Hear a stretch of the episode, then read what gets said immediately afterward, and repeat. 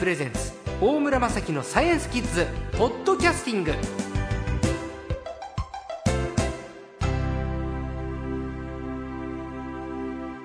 さあ今週の最高も前回に続きまして東京大学大学院教授の塚谷博和先生ですこんばんはお願いしますこんばんは。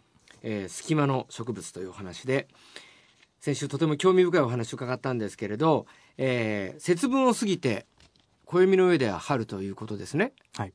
この春この時期にぜひとも隙間植物もうキッズたちにチェックしておいてもらいたいというのがありましたらぜひお願いいたしますあ、そうですね。えっと、今、ちょうど冬から春になろうというところなので、はい続けて観察してたら楽しいだろうなっていうのが、ロゼットを作る植物っていうのがあるんですね。ロロゼットじいさんですか？いや、違います。え？それは別の、あれですね。ロゼット、はい。ロゼットロゼットっていうのはね、あれなんです。あの、タンポポを想像してもらうといいんですけども、えっと、地面に葉っぱをペターって並べてる植物で、はい。葉っぱがしかもこう、なんですかね、あの、周りに丸、円を描くように葉っぱを並べてるやつ。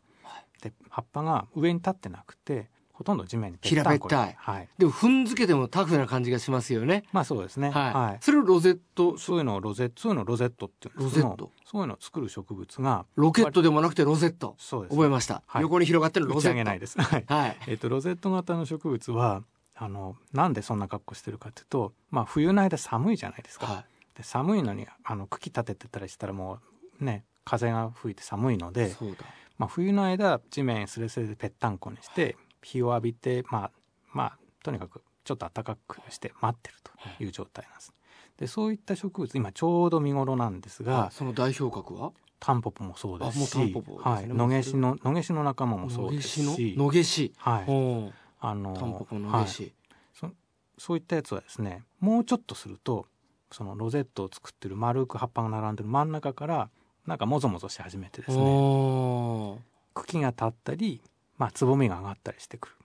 で葉っぱだけだとなやっぱりなかなか何の種類だか慣れないと分かりにくいんですよ、はい。だからなんかいるなと思うんですけども、えーまあその時の葉っぱの特徴を覚えておいてもらって、んでそれからもうちょっと待ってもらうと花が咲き出すと図鑑でなんだか分かると思うのでロゼットは冬の間、うん。花が咲かない段階ではわからないんです分かりねにくいですね。何が生まれるかわからない、うん、それをだから覚えておいて、ええ。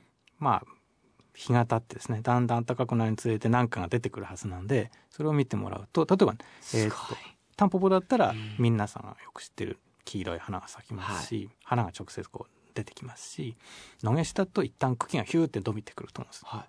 それから例えばナズナなんかもロゼット作りますけどもナズナだったらその真ん中からやっぱり茎が伸びてくるんだけどそこから白いちっちゃい花が咲いてでその花が実になる時実が三角形してるのでもうナズナだってわかるって感じで、まあ、花が咲くまではですねなんかまあ似たような葉っぱがこう丸く並んでるだけでよく似てますけどそれなりに特徴はあるそれを見ておいて。野毛しナズナでもこれは葉っぱの形はほぼ同じ、まあ、同じとは言わないけど、うん。見慣れてないと見分けつかない、分けつかない、うん。でこれからのシーズン何が咲くかによってうん。答え合わせができるということですね、そう葉っぱで多分これかなって当たりつけといて、えまあ、花が咲いたらえ答えがわかると。なんかタンポポはその辺にありそうですけど、はい。の野毛しナズナも結構ありますちこちに、はい。大丈夫ですか？はい、例えばあの都心の本当の真ん中のビル街なんかでええ。も結構あります。あそうですか、はい。ちょっと早速じゃあ平べったいまだ花の咲いてないロゼット型の植物皆さんぜひチェックしてみてくださいね。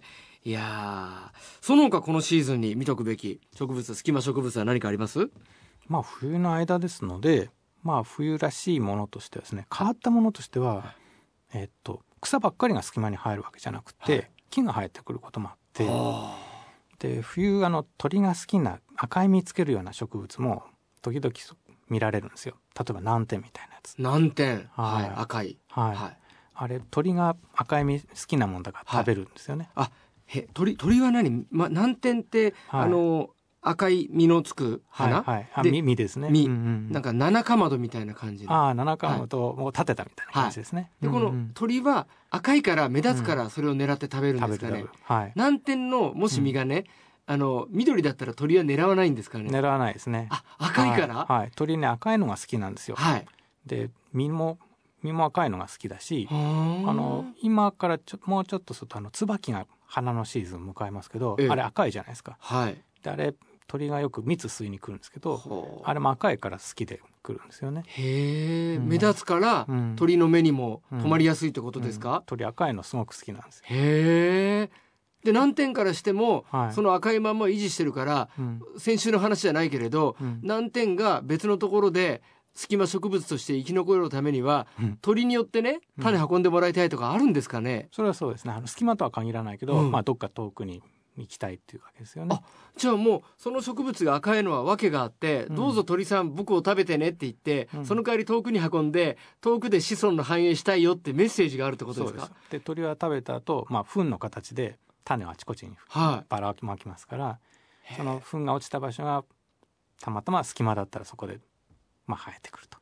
いや難点ありがとう。鳥の胃も満たされて、うん。難点も全国各地に子孫の繁栄ができるということですね。すね。はい。お互いウィンウィンな関係で。そうそうそうそええこの難点は木なんだけれど先生のね隙間の植物図鑑を見るとコンクリートの割れ目から木がニョキニョキニョキって生えてる写真がある。うはい。これはちなみにどこで撮影されたんですか、これはね愛知県ですね。愛知県で？はい。東京にもそういうあります。ある。はい。いやこの木が生えるというのも非常にタフな感じがしますけれどはい。長い年月かけてうん。コンクリートを、うん。隙間をうまく。割って。そうですね。いやーすごこれコンクリートはすごいですね。だってアスファルトより硬いものですよね。そうですね。でもそのコンクリートトも破ってしまうぐらいのはい。難点のパワうん。ー根の力ですよね。根っこの力。うんへええこれもじゃあ探せばあるんですね。植物だけじゃなくて木も隙間植物あるよっていう、あのうん。そうですね。葉っぱじゃなくて木もあるってことですね。すね。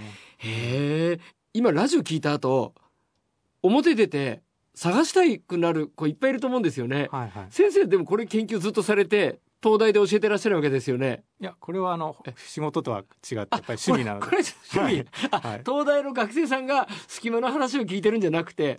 これはこれは先生のライフワークみたいなものなんですね、まあ遊びですね。え、はい。先生のこの遊びの到到達地点ってのは最終的にはどこが目標なんですか、いやまあ特別目標はないですけども、はい。やっぱり歩けば歩くほど変なものとか新しいものがやっぱり出てくるんですね。はだまあ今回この隙間の植物図鑑って一旦まとめましたけども、いはい実は今続編を作ってるくらいで、はあのまだまだいっぱい種類が見つかるんですよ。いだって無限だと思いますよこれは、まあそうですね。ええはい。だって多分植物の種類は一通りご紹介するかもしれませんけど今度そのシチュエーションですねシチュエーションです。そう、はいだから生えてるそのこんなところで生えてるって言ったらはい最高ですよね、そうです。